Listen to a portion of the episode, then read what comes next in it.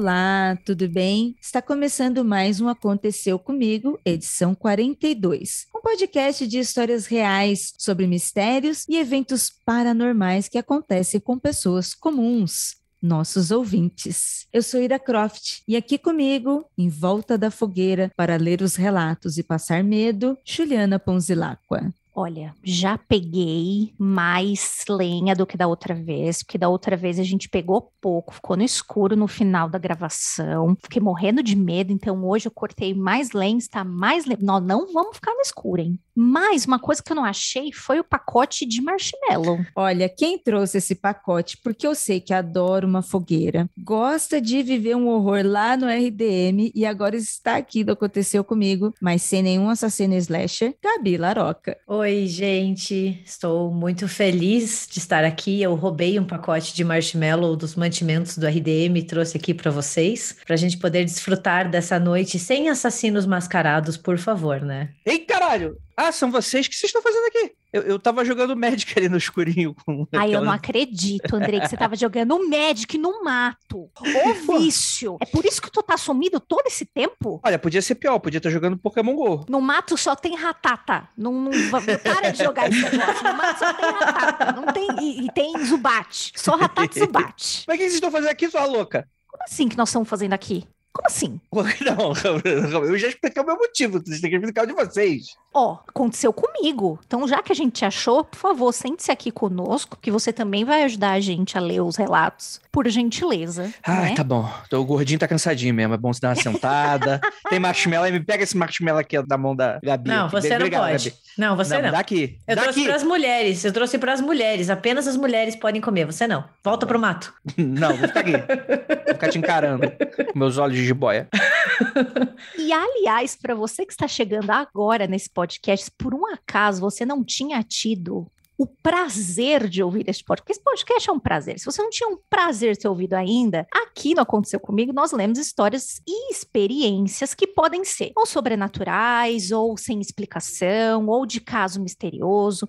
Então, você envia pra gente, é óbvio, nossos fãs, nossos ouvintes enviam pra gente as histórias e a gente lê aqui com muito carinho, muito respeito, comentamos, partilhamos como é que foi as suas sensações, enfim, tudo o que aconteceu. É isso que a gente faz aqui em volta da fogueira do Aconteceu Comigo, certo? E ficou agora uma coisa meio misturada RDM sem querer e mundo freak.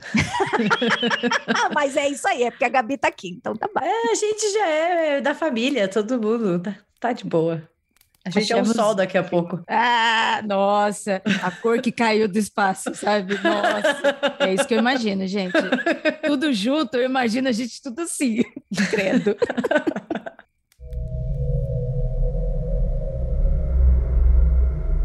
Essa história é intitulada O Herê que me acompanhava.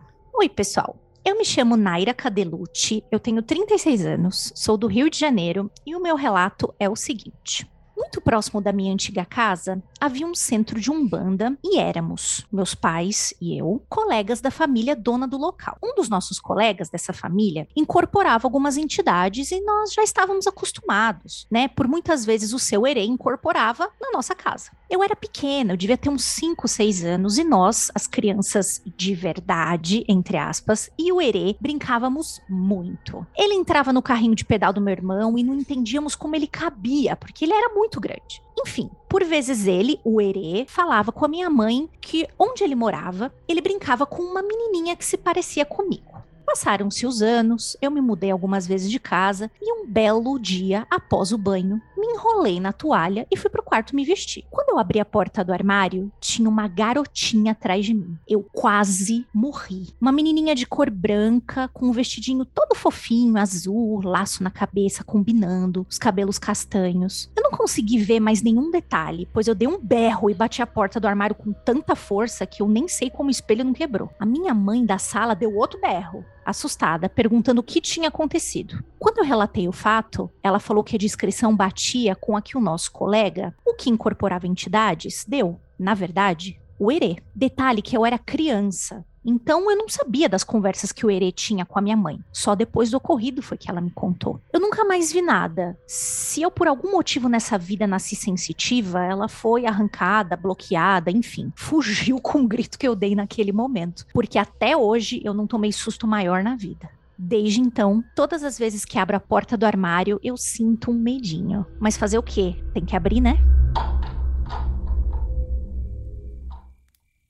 Um fofo susto, né, Ju? Foi um fofo susto. Eu achei que foi um fofo susto, porque a menininha era fofinha. Fofo susto. Você quer explicar pra Gabi o que que é fofo susto? Esse termo tão nosso aqui? Eu adorei, Gabi. vou roubar. Fofo susto foi um termo que surgiu nas lives do Aconteceu no Insta.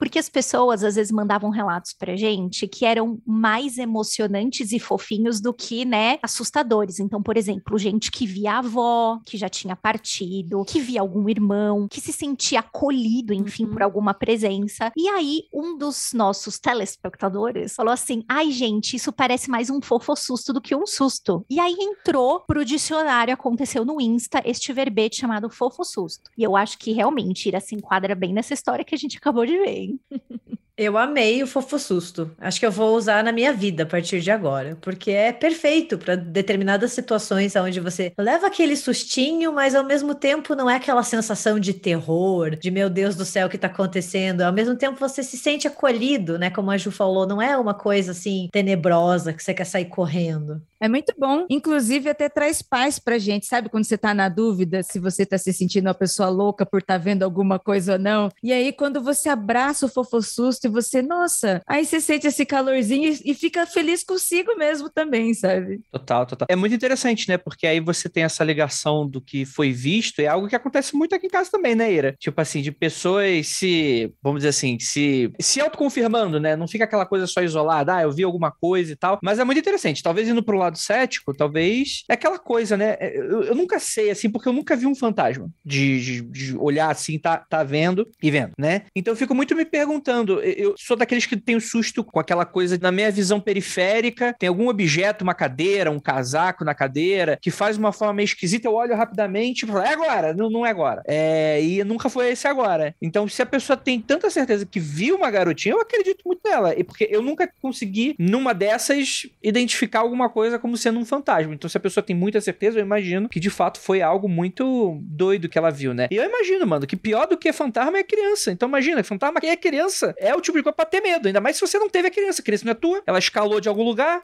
ela arrombou a porta da tua casa, tu fica com muito medo. Então, fica aí, fica o fofo susto aí pra pessoa. Que bom que desapareceu, né? Que aí a criança de verdade você tem que cuidar, né? Esse é o problema. Não, o pior é quando o que estiver na sua casa não desaparece, né? Porque eu acho assim, se aparece uma vez, você leva o susto, mas e se continua? É tipo é gato, o né? pior. Colocou ração uma vez, ferrou, né? É teu agora. Vai voltar pra sempre. Mas quem tem gato não tem fantasma, né? Porque assim, você nunca Foi o sabe muito bem se é o gato, se é o fantasma, se é o cachorro, entendeu? Já se É, aproveita, foi o gato. É, bota na culpa no gato, é isso aí, cara. É isso.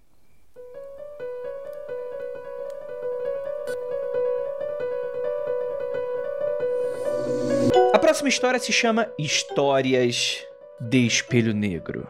Olá, pessoal do Mundo Freak. Amo vocês, sou ouvinte assídua e estou aqui fazendo os sigilos e servidores bonitinhos para conseguir um bom emprego e virar apoiadora. Cruzem os dedos. Estava ouvindo o episódio 202 sobre o bizarro mundo dos espelhos e lembrei de dois casos que aconteceram comigo quando ainda era criança. Eu tinha por volta de 10 anos quando a minha bisavó morreu. Ela era do outro estado e por isso só via uma vez ao ano quando estava de férias escolares e não possuía tanta intimidade assim com ela. Apesar disso, era sempre muito bom quando ia lá e via aquela simpática senhorinha no maior estilo vovó, bondosa, fazendo crochê, com aquelas roupinhas tipo camisola e pantufas no pé. Acontece que ela estava com o coração doente e precisou fazer uma ponte de safena. Minha mãe ficou apreensiva e eu tenho noção do porquê. Tinha certeza absoluta que ela não resistiria à cirurgia. À noite, meu avô ligou e disse que a cirurgia tinha sido um sucesso. Estava tudo bem. Em 20 minutos o telefone tocou novamente. Meu avô, agora triste, disse que ela tinha acabado de sofrer uma parada cardiorrespiratória e acabou falecendo. Na mesma noite, viajamos do Rio de Janeiro para o Espírito Santo, para o velório. Já de volta ao Rio, estava sentada na sala vendo TV. Era uma daquelas TVs de tubo, de forma arredondada e gordinha, que ao desligar funcionam como um espelho negro, refletindo com clareza toda a sala. Já passava da meia-noite quando comecei a sentir uma energia estranha e, com medo, resolvi ir dormir. Quando desliguei a televisão, congelei. Sentado ao meu lado no sofá estava uma mulher toda vestida de vermelho, com o rosto da minha bisavó. Tinha um vestido rodado no estilo cigana, pulseiras nos dois braços, salto alto e batom. Tudo daquele vermelho vivo, brilhante. Estava com as pernas cruzadas e um cigarro em uma das mãos e me encarava com o rosto fechado. Eu mal conseguia respirar. Tremendo, fechei os olhos e comecei a repetir que não havia nada ali, que era tudo da minha cabeça. E ao abrir, de fato,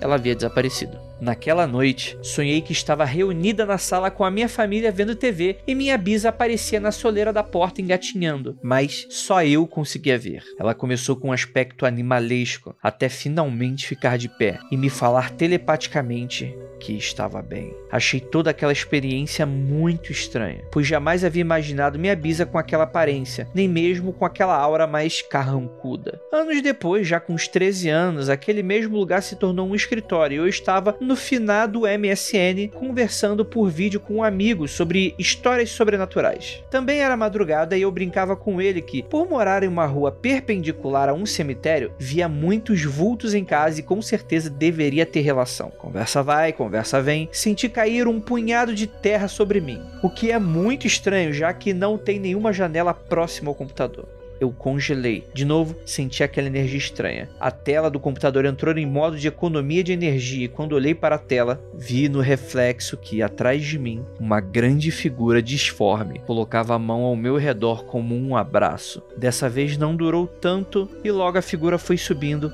até sumir no teto. Depois daquilo, desliguei o PC de qualquer jeito, fui para o quarto da minha mãe, pálida, alegando ter visto um fantasma. No dia seguinte, meu amigo me perguntou se eu havia pregado uma peça nele, pois ele também viu através da webcam e não entendeu eu ter saído correndo desesperado da sala e ter encerrado a sessão. Até hoje, quando estou no PC e a tela desliga, eu rapidamente ligo ela de novo. Se tiver alguma coisa, deixa ela quieta lá. Eu não preciso ver.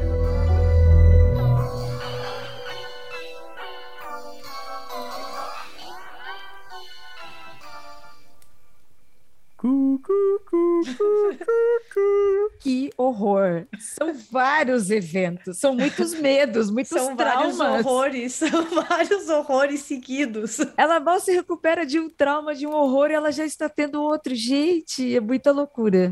Cara, eu vou falar que eu me compadeço muito da nobre ouvinte, porque eu tenho esse pavor também de estar tá na sala, aí entra aquele momento. Antigamente, no Rio de Janeiro, vou contar uma curiosidade para vocês. O lugar em que eu morava, você tinha uns momentos em que a, a Globo ela ficava preto durante alguns segundos. Às vezes chegava até 20, 30 segundos. O que me explicaram na época é que era uma questão regional, que naquele espaço, em outras regiões, era passada uma propaganda que não era vinculada na região que eu tava, mas ficava esses períodos de preto. Então você ficava durante, sei lá, 20, 30 segundos olhando para aquele espelho negro durante algum tempo na expectativa que voltasse a programação. E eu sempre, sempre, sempre, sempre, sempre, sempre ficava passando na minha cabeça. E se eu ver a porra de um fantasma aí? E se eu ver um negócio aí? E se eu ver um vulto? E se tiver alguém atrás do sofá? Então, mano, me compadeço muito do ouvinte, porque esse terror aí é muito real.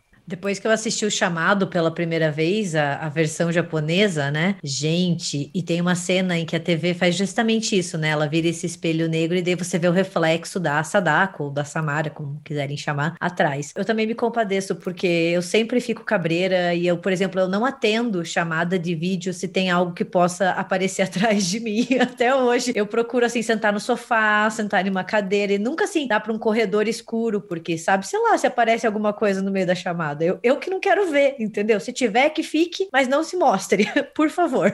Perfeito, perfeito. Mas, mas, é legal que tem. Cara, eu, eu queria muito puxar um pouquinho. É que ela tem duas histórias aqui, encapsuladas. Cara, que relato interessante esse da avó, né? Ele viu uma, uma avó mais nova, uma, uma avó diferente, né? Que doido isso.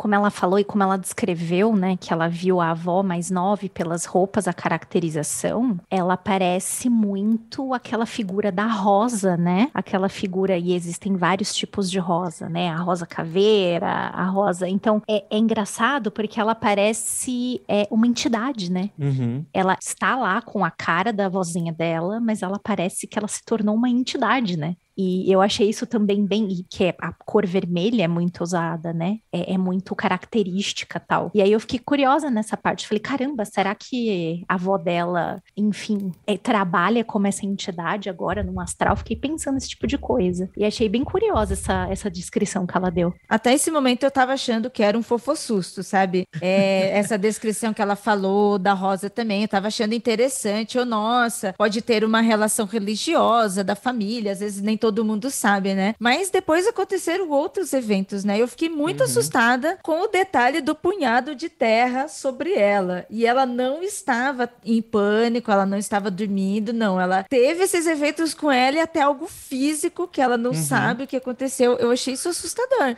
E manifestação de coisa física é algo raro, né, Ira? Muito tempo que a gente não lê algo assim. Exatamente. E assim, essa manifestação física, ela pode ter a ver com o relato, como pode ser qualquer outra coisa, porque ela estava ali na casa dela no computador e de repente um chumacinho de terra em cima dela. De onde veio isso? Como isso aconteceu? Jay, como que isso explica? Eu acho a primeira parte, é, que nem a Ira falou, o fofo susto, né? Porque às vezes é uma forma da gente lidar com o luto também, né? Com a perda da pessoa e, uhum. E se despedir, dar aquele último adeus, até logo, o que você acreditar, né? Mas daí aquela parte que ela sonha e a bisavó aparece assim, engatinhando. É bizarro, é Twin Peaks, né? meio eu doido. Imaginei, não, é meio Twin Peaks. Eu também imaginei o monstro, monstros japoneses, né? Uhum. A, a, própria Samara mesmo, a Sadako, quando né, sai do poço, ou, ou, também no grito tem aqueles movimentos esquisitos, sabe? Visual. Sim. Eu imaginei um negócio desse. Sim, algo assim contorcionista, né? Aquela coisa que você bate o olho e fala: opa, tem alguma coisa aí não tá certo. alguma coisa errada não está certo. Cara, que sinistra da imagem abraçar ela por trás e ir subindo até o teto e desaparecer. Ah, isso é sinistro, Tocou no ombro, tocou no ombro. Nossa, nossa, até Imagina. aqui. Rapaz, fica aí, fica aí. Eu, eu, eu não conseguiria mandar esse e-mail porque eu teria falecido nesse momento. eu também. Eu não estaria mais viva para contar a história, porque eu já fico com medo das pequenas coisas que aparecem, assim, sei lá, de escutar alguém chamar meu nome, escutar um barulho estranho. Eu nunca tive isso de do físico mesmo, ou que Gabi. nem a terra. Ah, vai pra lá Volta pro mato, André. Volta pro mato, volta. Acho que eu não ia estar viva para contar a história, não, gente.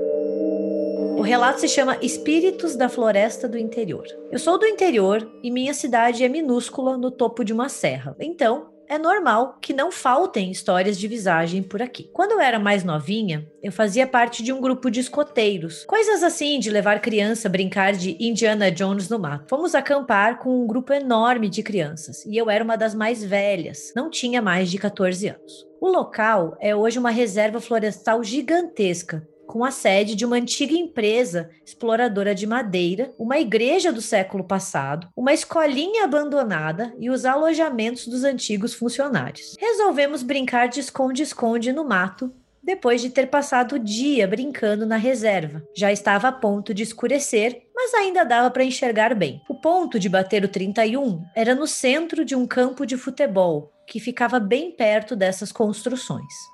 Eu me escondi perto do campo, porque sou preguiçosa para correr.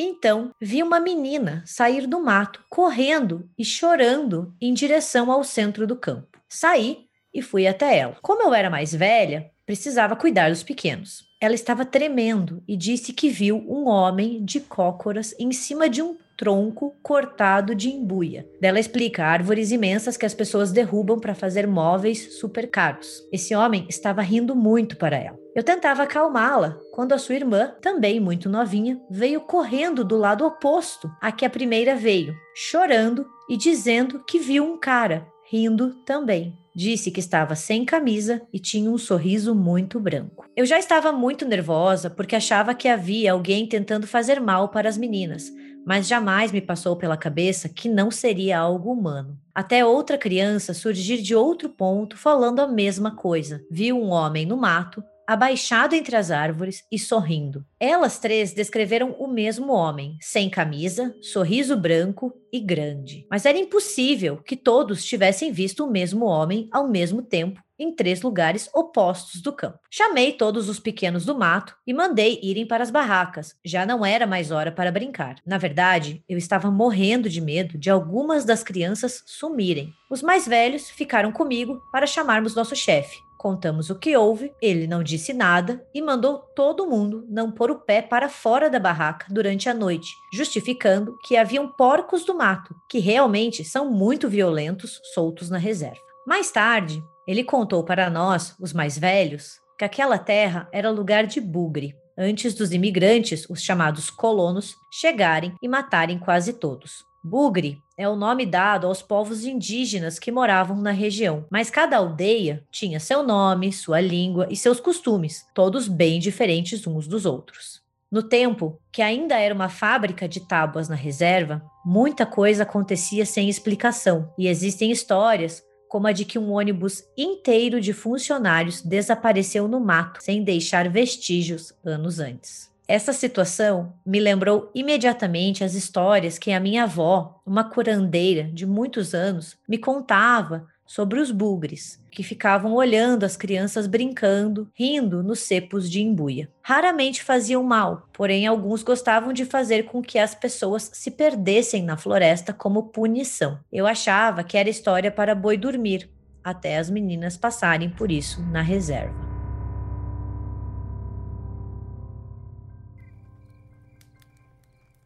Vou fazer um comentário aqui, gente, só para a gente dar uma linkada nesse assunto aí. É uma das minhas séries preferidas de, dos últimos tempos, que saiu ano passado, que é Lovecraft Country. E eu já gostava do livro, mas eu vou falar da série porque ela teve muitas adaptações, assim, tanto na história, assim, para ser um formato de TV. Então, são mídias diferentes, né? Dá pra gente assistir diferente. E no terceiro episódio, onde a gente tem um episódio sobre uma casa mal assombrada, e a gente terminou esse episódio, assistindo esse episódio, eu e André aqui em casa, suando, chorando, emocionados, emocionadíssimos com uma cena de exorcismo. Eu acho que tem tudo a ver com essa história, não como aconteceu, mas assim, o subjetivo da história, sabe? Em que uma mulher negra que estava num bairro de pessoas brancas e eles estavam vivendo violências, né? A, a série conta sobre nos anos 60, estavam vivendo violências ali. E aí, dentro dessa casa, haviam vários fantasmas né? E aí no final ela vai fazer um exorcismo, só que ela tá fazendo o exorcismo justamente do colono do homem branco que assassinava pessoas negras e tinha ali naquela casa. E a cena, né, para quem não assistiu ainda, é um spoiler, mas é um spoiler muito maravilhoso, né? Se você curte esse programa, curte as nossas histórias, né? Curte assim as visões de mundo de outras pessoas, é uma cena assim muito linda, muito maravilhosa, que assim é uma cena de medo, é um episódio de medo e tem muito a ver com isso aqui, sabe? Assim, de lugares que sofreram muitas violências, muitas dores, muitas mortes, e ficou ali, sabe, aquela impressão, ficou aquela, aquela espiritualidade tão doída. Eu super concordo com você. Eu acho que essa, esses locais, eles são locais de violência, de traumas, sabe? E que de alguma forma isso fica enraizado ali né? Porque são muitas dores, muitas perdas, muitas injustiças, né? Por exemplo, quando os colonos chegam, eles dizimam os povos indígenas de maneiras brutais, né? Eles tiram as pessoas dos seus lugares. Isso tem que ficar de alguma forma, né? Alguma coisa fica. Esse trauma, ele não some. E a gente sabe que ele não some de um dia para noite, né? Total, total. Mas, mano, é um, é um relato fortíssimo, né? A gente tem um ouvinte, o Thiago, né? Ele já presenciou. Uma, é, assim, eu tô relacionando porque a gente tá fazendo essa ligação desses espíritos com as, as questões indígenas da região, né? Thiago, uma vez, ele, ele tava passeando, né, num... Tem um roteiro que o pessoal... Eu não lembro exatamente da região, mas era um lugar que terminava numa caverna, né, que era onde foi refúgio de muito dos escravizados que fugiram das fazendas, né, durante muito tempo e tal. E ali virou um lugar de visitação, porque era uma caverna bonita, de qualquer maneira. Tinha uma história, né, tinha uma santa, inclusive, na caverna e tal, que o pessoal colocou e tal. E o Thiago, né, é, ele espero que ele curta eu estar contando essa história aqui, mas ele já contou publicamente, não, não teria problema. Dele falando que quando ele chegou lá, ele é super sensitivo, né? Trabalha com espiritismo. E ele fala que chegou uma galera, uma galera do outro lado muito é, pé da vida, assim, falando, oh, o que, que vocês estão fazendo aqui, ó, no nosso refúgio aqui, né, do outro lado. É, e eram lá os escravizados ali, tipo, falando oh, e tal, e ele pediu licença, né, falou que ninguém tava lá para fazer mal, nem, nem caçoar, nem nada nesse sentido, o pessoal tava só conhecendo, né, visitando, tava todo mundo ali para fazer o, o bem e tal, e ficou tudo, tudo tranquilo, assim, né. Mas é interessante notar que histórias de assombração, elas são histórias geralmente cercadas de muito, de muita mágoa, né, de muita tristeza, né, não raramente, pelo contrário, né? A maioria das histórias que falam sobre lugares assombrados falam de situações traumáticas em que as pessoas que morreram passaram em alguns desses lugares, né? Então, toda vez que a gente fala sobre casa mal assombrada, a gente muitas vezes está falando sobre a gente. E mesmo se a gente for para um lado mais cético, a gente tem que lidar aí também com o inconsciente social, coletivo do lugar também, né? Que existe um pouco dessa culpa de você sabendo dessas histórias, e a maioria das pessoas compartilham essas histórias junto com esses relatos porque sabem das histórias. Então, elas meio que presenciam, então fica um pouco naquela coisa meio tipo, ah, a gente sabe que fez coisa errada e tô começando a ver coisa, né? Quase como um subproduto dessa culpa enraizada também, né? Então, é, é, é um relato muito interessante, forte. Eu acho legal assim. E novamente, né? É um relato que mais de uma pessoa viu a mesma coisa. O que para mim também é uma imagem assustadora. Novamente, citando Twin Peaks, aquelas imagens doidas do Bob agachadinha assim olhando para você. Eu acho que o, o, David Lynch, ele é uma, apesar dele não tratar sobre terror nas histórias dele, eu acho que ele é uma das pessoas que mais sabe fazer o artifício do jump scare, que eu sou super apavorado com qualquer coisa que aparece na tela que ele consegue colocar, né? E é, é uma história também que me lembra muito isso. Eu, eu ficaria completamente aterrorizado, né? Essa coisa da pessoa tá sorrindo, porque ninguém, ninguém tá sorrindo quieto assim à toa, porque tipo tá OK, né? Tipo, tu, tu fica com aquela coisa que é meio do sorriso da malícia, né? Daquela coisa tipo assim, ah, vou, vou aprontar com vocês, né? Então, tipo assim, antes fosse o fantasma com cara de triste, né? Com fantasma com cara de triste, tá lá, né? Você fala, pô, foi mal, né? Desculpa aí tá entrando. O fantasma com cara de, de, de sorriso, aí é bicho pra pegar, né? Não sei. Aproveitar e perguntar pra Ju, que é uma pessoa sensitiva, é uma pessoa que trabalha com o oráculo. Ju, o que, que você achou disso? E principalmente de, desse, disso tudo que a gente falar, de estar as impressões dessas dores. E eu imagino uma pessoa, uma pessoa, uma médium sensitiva chegar no lugar desse, o quanto que não vai escutar? Total. Eu tava pensando nisso agora, né? Se você, né? E, primeiro que esse lance do, do, do, do, sorriso aí que o Andrei falou, eu concordo em gênero, número e grau. Ninguém tá sorrindo porque tá falando, ai, que bonitinho menino Andrei ali hum. parado. Não. a gente foi educado, né? É, filmes e filmes de terror que atrás do sorrisinho, né? Eu sempre lembro do sorriso do It, né? Mas eu penso nisso também, né? E tudo bem que aqueles, né? Existem aqueles programas americanos que eles vão até uma casa com um monte de aparelhagem para saber se tem coisa tal. E ver. Tudo bem, a gente sabe que tem alguns que são mega sensacionalistas, mas eu fico pensando em quantos lugares, assim como esse, né? Uma pessoa que realmente trabalhe com isso e que, e que veja, e que ouça, eu fico imaginando um terror, né? Eu lembro quando eu era pequena, um pouquinho antes de demolirem o Carandiru aqui em em São Paulo. Se você não sabe o que é o Carandiru, ele foi um presídio enorme aqui em São Paulo, que foi desativado, né, por uma história tristíssima, que se eu começar a contar agora aqui, não, eu não acabo o podcast. Mas enfim, ele foi desativado e ele foi demolido. E hoje em dia a gente tem um parque no lugar. Eu lembro que na época um monte de programa super sensacionalista levou sensitivos e sensitivas lá para saber o que, que as pessoas, né, se, se tinha alguma coisa. E um monte de gente relatou que ouvia voz vozes, que eu via choro tal. E o mais louco é que depois de todos esses anos, porque hoje é um parque, tem gente que conta história até hoje que não gosta de ir no tal do parque, porque também ouve coisas e vê coisas. Então, a gente fica muito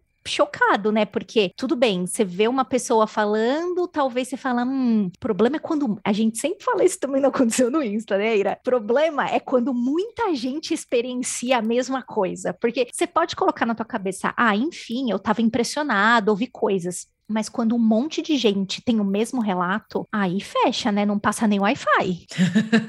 Mas eu, o que me chama atenção nesse relato é como as três crianças viram a mesma coisa estando em lados opostos. Então nem teria como elas combinarem. Ah, vamos pregar uma peça ali, né, na mais velha. Não, assim, foi uma coisa muito rápida e todos vendo a mesma coisa, né? Então é, isso é bastante significativo. E eu, eu acredito bastante nessa ideia de que lugares eles conservam essas energias, né? Esses traumas, essas violências. Então, assim, a gente às vezes está em algum lugar e quem não é tão sensitivo nem sente, né? Mas quem é, sente. Nossa, sabe um lugar que eu fico pensando sobre isso, ó, gente? Pode ser só coisa da minha cabeça, mas eu realmente fico pensando. Aqui em São Paulo tem um, um lugar chamado Parque d'Água Branca, que foi o lugar, assim, pelas casas, pelo jeito que tem ali, pela, pelas construções que ficaram, né? Foi um lugar que também teve pessoas escravizadas, sabe? No Aras, aquela coisa de gente muito rica, aquela coisa de senhor, sabe? Visualmente ali tá na cara que foi um lugar assim. Eu tô dizendo isso porque eu não sei tão bem da história, gente. Eu não procurei me informar para trazer aqui. Mas só de você ver o lugar, você já vê ali lugares que abrigavam pessoas escravizadas, ou que, se não foi escravizadas, é, foram pessoas assim muito pobres que também foram exploradas. E como hoje em dia ele é um parque grande e tem uma movimentação muito grande de gente, tem animaizinhos, sabe? Ele, ele tem um parque com cara de casa de sítio, de fazenda. Eu não sou sensitiva, então eu não sinto isso. Então eu sou essa pessoa, Gabi. Às vezes eu tô ali no parque, eu fico olhando para esses lugares com aquelas rodas de moinho, que eu sei que eram pessoas que estavam, sabe, fazendo isso. Eu fico imaginando, nossa, quantas dores que não aconteceu aqui, quantos traumas. Aí eu, nossa, imagine os fantasmas. Os fantasmas estão aqui perdidos entre as pessoas. Será que os fantasmas estão gritando e eu não sou sensitiva, eu não tô ouvindo e o fantasma tá ali dizendo alguma coisa e, e tem as pessoas andando, as pessoas físicas. Eu, nossa, imagine o barulho que também não deve ser. De novo, eu vou citar aquele jogo que a Ju jogou e eu sempre cito ele, é Hellblade. Que é, assim, no jogo você não sabe se é a pessoa que ela está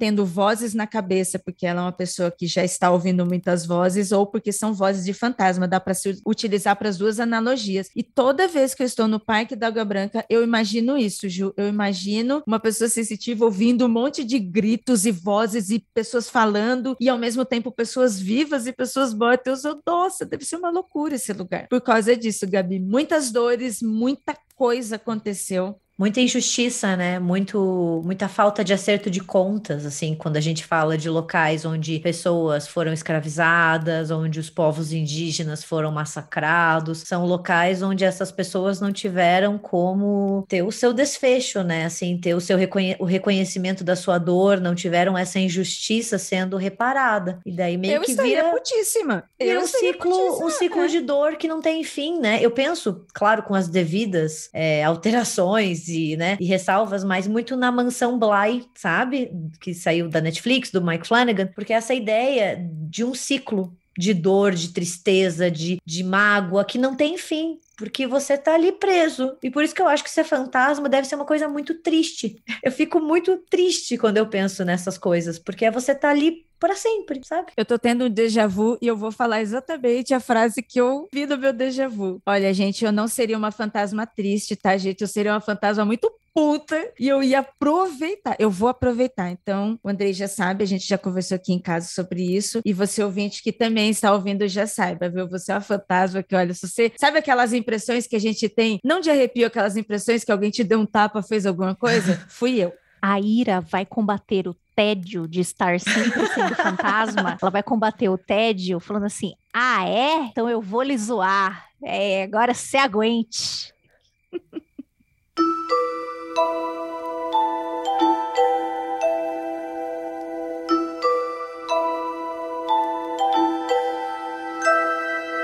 Eu vou ler um relato intitulado A Velhinha da Velhinha. Quando eu tinha uns nove anos, fui ao Ceará para visitar grande parte da minha família que moram por lá, numa cidadezinha do interior chamada Graça. Eu, meus pais e meus irmãos nos reunimos na casa da minha avó para um jantar em família. A casa era grande, de telha, perto de uma estrada de barro com um mato meio alto. Como era cidade do interior, não havia prédios para interferir na luz da lua que ficava enorme no céu, e isso deixava o horizonte extremamente escuro em um breu total. Após o jantar, Por volta das 22h30, fui até o lado de fora e sentei na cadeira de balanço da minha avó para comer uns docinhos que peguei escondido. Meia hora havia se passado e só dois docinhos restavam quando avisto no horizonte uma velhinha uma senhorinha com uma vela em sua mão, iluminando somente seu rosto. Ela veio caminhando até mim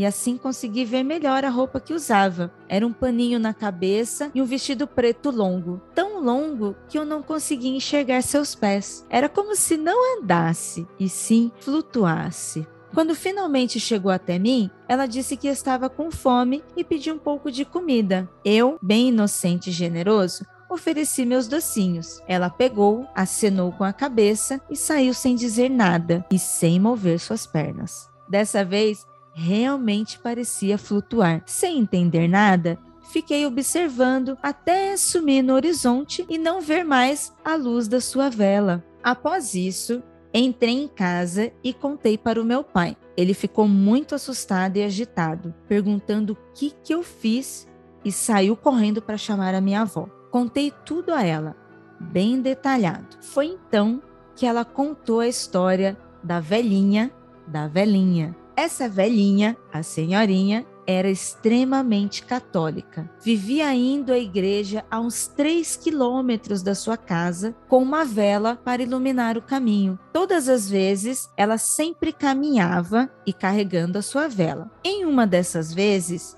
por estar em jejum, ao voltar para casa, se sentiu muito fraca e morreu na estrada. Desde então, de vez em quando, em algum dia que não lembro, mas deve ser uma data católica para as pessoas que ficam de jejum. Ela aparece em alguma casa da cidade pedindo algo para comer. Se você der algo para ela quando ela pedir, ela agradece, sai e não volta mais. Mas se você não der, dizem que ela te amaldiçoa com alguma coisa, acontecendo algo de ruim com a pessoa semanas depois.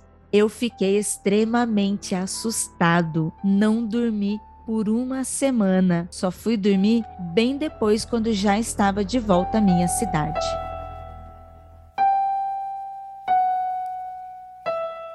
Ainda bem que ele deu o docinho, assim, né? Fico, fico feliz, assim, que a pessoa pensou no próximo, né? Foi, foi generosa, mesmo sem saber se era uma assombração ou não, né? Gentileza sempre gera gentileza, então você foi gentil com o fantasma, ele é gentil com você. Eu achei muito legal que ela também cruza com as nossas histórias no Aconteceu do Insta, e ano passado a gente fez um especial que foi sobre lendas urbanas. É, não era exatamente sobre as lendas urbanas, a gente citou, mas a gente tinha pedido para as pessoas enviarem relatos que falassem de causos da sua cidade. E essa história é muito parecida com isso, né, Gil? Porque a pessoa está contando uma experiência que ela teve como sobrenatural e que ela não sabia dessa história, então ela não estava estimulada, ela não estava pensando sobre isso. E no final ela viveu uma experiência sobrenatural local mesmo, com, com, com o que aconteceu ali, com o que as pessoas comentam, supostamente aconteceu, né? Mas com a experiência deles ali. Eu achei demais.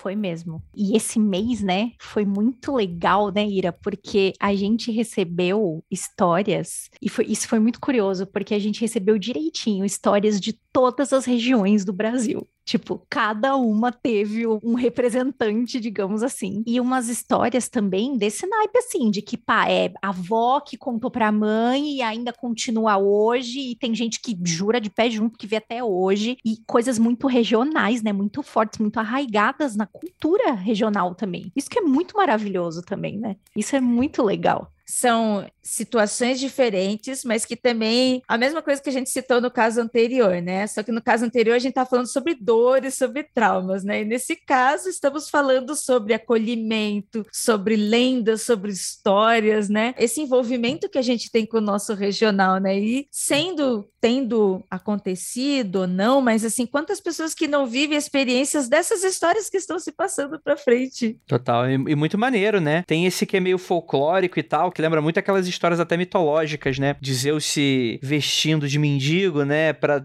testar a hospitalidade das pessoas, né? Então tem tudo a ver com isso, né? O Doce Travessura também, né? Que vocês estão comentando. É muito maneiro.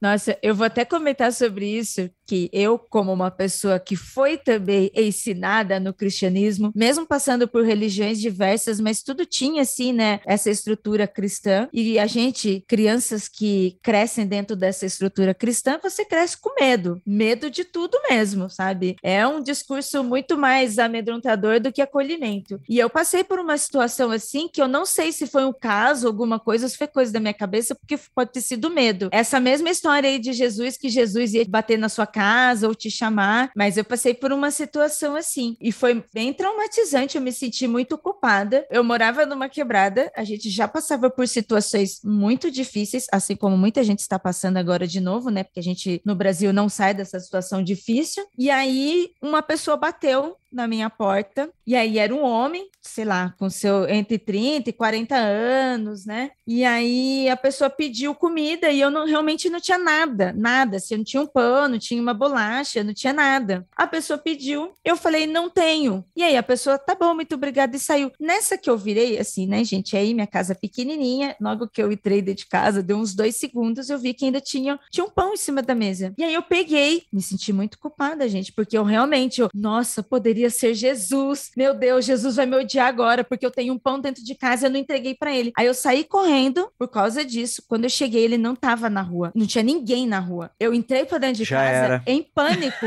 Em Já pânico. Tadinha. Exatamente. Em Ai, pânico. gente. Foi pronto. Não, tá certo, tá marcado Jesus agora. não me ama, ele me odeia, eu não posso entrar. Não vai eu vou entrar ser mais. queimada, eu sou a pior pessoa do mundo. E eu entrei em pânico. Eu cheguei para minha mãe chorando: olha aqui, minha mãe, calma, calma, eu, Jesus me odeia. Tadinha. Você era novinha quando aconteceu? Era novinha, assim. Ai, gente. que dó. É, que gente, dó. é isso que ideologia faz com as pessoas, né? Pois é. Agora eu estou liberta, graças a Papai do Chão e ao Magicanto.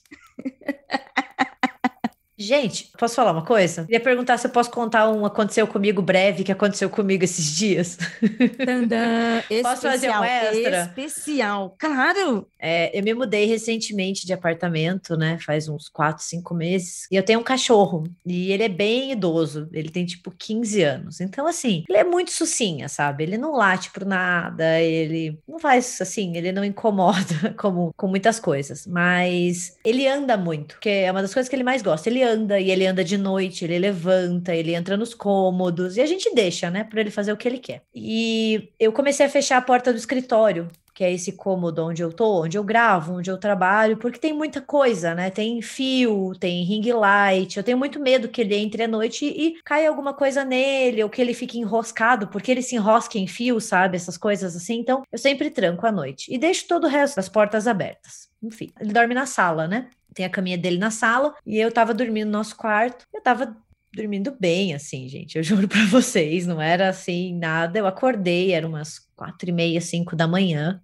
E eu juro que eu escutei barulho dentro do escritório, do escritório fechado. E parecia que tinha algo, parecia ele, assim, parecia rabo de cachorro. Sabe quando o cachorro passa e eles batem em um metal? Espanador, né? Exato. E ele faz isso, ele faz isso na cadeira do nosso quarto, todo dia, quando ele vai dar bom dia. Então era esse barulho. Então a impressão que eu tinha é que ele estava passando no ring light, batendo no, no ring light. Eu acordei no modo perigo, né? Pensando assim, meu Deus, se isso cair nele, né? Pensei, como que, que o safado entrou no escritório? Assim, meu Deus do céu. Daí, quando eu fui, eu resolvi, antes de ir pro escritório, ir na sala. E, gente, ele tava capotadaço na sala. Ele nunca tinha levantado, assim, não, não parecia. Ele tava jogado, sabe? Quando o bichinho dorme, assim, jogado. Tava sonhando. Eu só sei que eu fui correndo pro meu quarto. Eu não abri o escritório. Eu não quis ver o que tinha aqui dentro. Mas eu juro de pé junto para vocês que tinha alguma coisa aqui dentro que tava fazendo barulho e que tava fazendo barulho perto do ring light. Era esse barulho característico. Então, É, Gabi. Que medo. não, eu não sei, assim, porque eu, E você não quis saber, né? Ah, não, eu sou, sou muito medrosa nessas horas, assim. Já, já aconteceram algumas coisas, mas eu fiquei muito cabreira, sabe? Quando você fica assim, eu fiquei pensativa, eu não consegui dormir à noite, eu fiquei olhando assim, pensando, nossa, porque teve uma hora que eu acordei e eu até achei que eu tinha visto a porta do escritório aberta, mas depois quando eu acordei. Fica de- pilhado, né? Da ansiedade. Exato. Quando eu acordei de noite, de novo, né? A porta estava fechada. E. Olha, eu não quero botar pilha em você, mas sabe, eu também sou muito estimulada com o cinematográfico das nossas vidas, né? Pelo pelo seu relato, Gabi, não querendo dizer o que é, mas eu ia ficar muito assustada porque eu me lembro muito de sinais daquela cena em que o cara chega na casa e tem realmente alguma coisa esquisita no escritório e aí ele coloca seu espelhinho, né, a faca embaixo da, da porta para ver o que é. Eu tenho pavor dessa cena, então eu não quero te assustar, mas, né, pode ser. Chegou pela janela, você não viu, você não sabe como entrou, mexendo nas suas coisas. É, é, porque alguém até me perguntou no Twitter, ah, a janela estava aberta? Eu falei, não, deixa a janela fechada toda noite, justamente tem muita coisa na estante, bate um vento, isso aqui derruba tudo. Mas olha, eu fiquei, eu juro, eu tô assim até. Eu não levanto de noite desde que isso aconteceu. Porque vai que. eu prefiro o que que assim. Você acha, Ju? O que, que poderia ser lá na casa da Gabi? Cara, eu não sei, porque é muito louco, porque ela, ela descreve exatamente o barulhinho que o cachorrinho dela faz. Se fosse um negócio diferentão, a gente tem um monte de, né, de, de, de teorias para colocar aqui. E eu fico pensando, né, se fosse eu que acordasse a falar assim, eu já ia estar tá brava, tadinha, com o cachorro. Ia aí, você entrou e não podia. De repente chega lá e não é o cachorro, né? Tipo, ai, pede desculpa pro cachorro e fica com medo ao mesmo tempo, né? Exato. É essa que é a treta, porque se fosse um barulho diferente, dá pra gente colocar um monte aqui de explicações, mas é o mesmo barulhinho que ele faz. Isso é que, para mim, é o mais bizarro dessa história. É o que deixa o negócio assim, não sei explicar. Eu não sei explicar. Não tem como, não sei, sabe? Ah, uma, uma pessoa ou alguém replicar o barulho para assustar. Não, porque esse barulho é familiar pra Gabi, é. entendeu? Tipo, não é uma coisa que assusta normalmente, é um barulhinho familiar. Por isso que eu fico assim meio, mano. será, será que o seu cachorrinho tá teleportando? Então, a gente tem uma teoria aqui em casa que ele tem um, um outro ser que vive do outro lado do espelho, que é o Fup. Nosso cachorro se chama Puff e é o Fup, que o Puff odeia o próprio reflexo. Ele odeia, odeia. Ele vê o próprio reflexo no espelho, em qualquer Eu entendo ele. coisa assim. Sou... ele tenta morder, ele tenta avançar no próprio reflexo, entendeu? Daí a gente tem uma teoria de que quem vive dentro do espelho é o Fup. Então, quem sabe foi o Fup que veio pra cá sacanear a gente. Nunca se sabe, né? Bem, para quem está na live e para quem está ouvindo e já está falando que o Rafael Jacaúna saberia quem é, pois é, gente. a gente sabe muito bem que no fundo quem é, né, que fez isso. Bem, e para a gente encerrar esse programa, né, encerrar essa noite aqui em volta da fogueira, você que já viveu uma experiência estranha ou sobrenatural e quer enviar um relato para a gente, quer saber como é que faz? Ô, meus amores, é muito fácil. Vocês vão escrever um e-mail, tá bom? Para contato arroba mundofreak.com.br e lá no título do e-mail coloca por gentileza aconteceu comigo o título da sua história tá? Se você quiser ficar anônimo, anônima, já escreve no comecinho do e-mail, olha, prefiro não revelar o meu nome, tá? Mas se você quiser dizer, obviamente, o seu nome, a sua cidade, a gente pede por gentileza que você escreva. Escreva também, ó, eu autorizo o uso da minha história, a divulgação da minha história nos episódios, tá bom? E a gente agradece e espera o seu relato. Gabi, muito obrigada pela sua presença aqui na fogueira, por trazer marshmallow e por trazer a sua história também, que sensacional. Deixa aí seu jabá também para quem está te ouvindo aqui de novo no MFC e agora não aconteceu comigo. Daqui a pouco as pessoas vão enjoar de mim e vão mandar e-mail falando: volta, volta para RDM, não jamais, fica aí jamais. mais. A gente manda o Andrei pro mato. que isso, eu tô quieta aqui dessa vez, dessa vez. É, é, então, eu que agradeço, gente. Fiquei muito feliz com o convite, eu adoro o que aconteceu comigo. Espero que vocês tenham gostado também, que eu tenha conseguido contribuir com as histórias. Mas para quem quiser, me encontra. Eu tô no Twitter e no Instagram com o mesmo nome, né? É Gabi M. Laroca, com dois Cs. Toda quinta-feira eu também estou no podcast República República do Medo, onde eu falo mais sobre filmes de horror e horror na cultura no geral. É isso, muito obrigada. Ai, valeu, Gabi. Valeu, gente. Sigam as nossas redes sociais, nos acompanhem, tanto no Mundo Freak, como cada um de nós aqui, as lives da Ponzuzu, as lives do Rafael. Acompanhe também o que a gente está fazendo por aí. Muito obrigada, galera que está aqui na live, galera que está acompanhando a gente. Obrigada, apoiadores. Para você que quer apoiar e pode apoiar, assista os nossos programas ao vivo, como essa galera que está aqui. Beijo, gente. Valeu demais. Andrei, muito obrigada, meu amor. Juju, muito obrigada. E principalmente, gente, sexta-feira, essas horas, a gente está aqui, volta da fogueira, lendo relatos, é porque tem que gostar muito desse podcast. Beijo para vocês. Fiquei feliz que o Andrei voltou e que bom que ele só estava jogando Magic, né? Porque eu já estava ficando preocupada desse homem não aparecer mais. Será mesmo tava que ele ficando... voltou? Hum. Ih, será que é o Ira? Você tem que fazer aquela. Per obviamente que todo casal tem aquela pergunta-chave, que assim, tipo, se for você, você vai responder isso. Você já fez essa pergunta para ele? Se ele tiver olho verde, hein? Socorro! É isso, gente. Boa noite. Tchau, tchau.